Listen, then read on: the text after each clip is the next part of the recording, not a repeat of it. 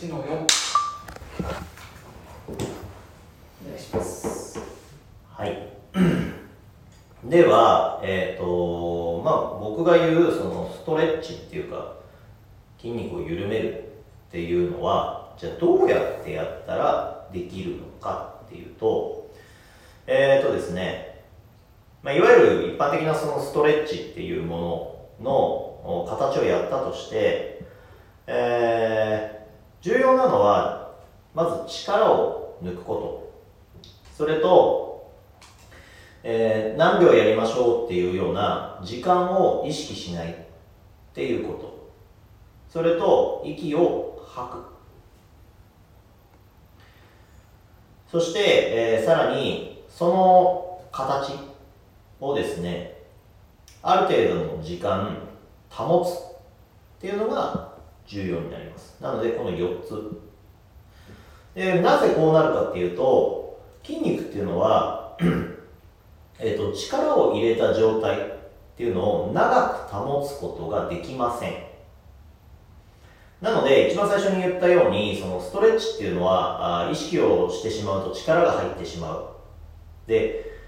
10秒とか20秒とかって時間を指定されると、人はその時間、頑張ろうとしちゃうんですね。で、頑張ってその形を保つっていうので、しかも20秒ぐらいだったら、人は頑張れちゃうんですよ。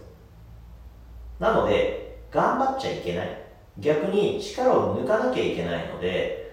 えー、と時間を気にしてしまうと、その時間頑張ろうとします。で僕がいつもそのストレッチをするときに説明をするのは、頑張ったらダメですっていう話。えーさっきも言いましたけど、筋肉は力を抜いて、えー緩めていかなきゃいけないのに、その時間で頑張ろうとする。こう相反することをしてしまうので、えそうならないようにですね、まず時間何秒やるとかっていうのは気にしません。で、え力を抜けるようにしていきます。意識をしてしまうと、やっぱり力が入ってしまうので、えー力を抜くということを頑張る。まあ、頑張るって表現しますけど、おこれなかなか難しい。そして息を吐いて、その形のまましばらく保つ。っていうことをするとですね、えっ、と、力が抜けてっちゃうんですね。うんと例えば、こう、重りを持った状態で、ここに重りがあります。で、これを肩の前にずっとキープしておいてください。って言われたとする。そうすると、なかなかこの状態をキープする、し続けるっていうのは大変なので、だんだんだんだん腕が意識しないうちに下がってきちゃいます。これは筋肉の特性で、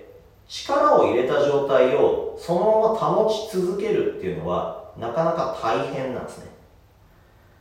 えー曲げたり伸ばしたりするような動きっていうのは、えっ、と、得意なんですけど、その長さ、その力の状態を保ち続けるっていうのは結構苦手なんです。なので、そのままずっと居続けると、力っていうのは無意識のうちに抜けてきちゃいます。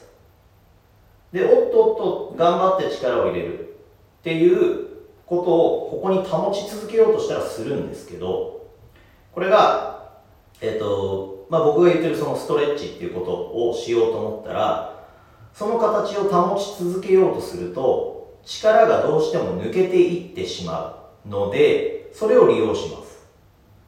だ長い、えーある程度長い時間、その形を保ち続けると、勝手に力が抜けてっちゃう。っていうのを利用して、えーえーと、そのストレッチっていうのをしていきます。なので、伸びるっていうよりは、力が抜けて、緩むとか、ほぐれるっていうところが重要になってきます。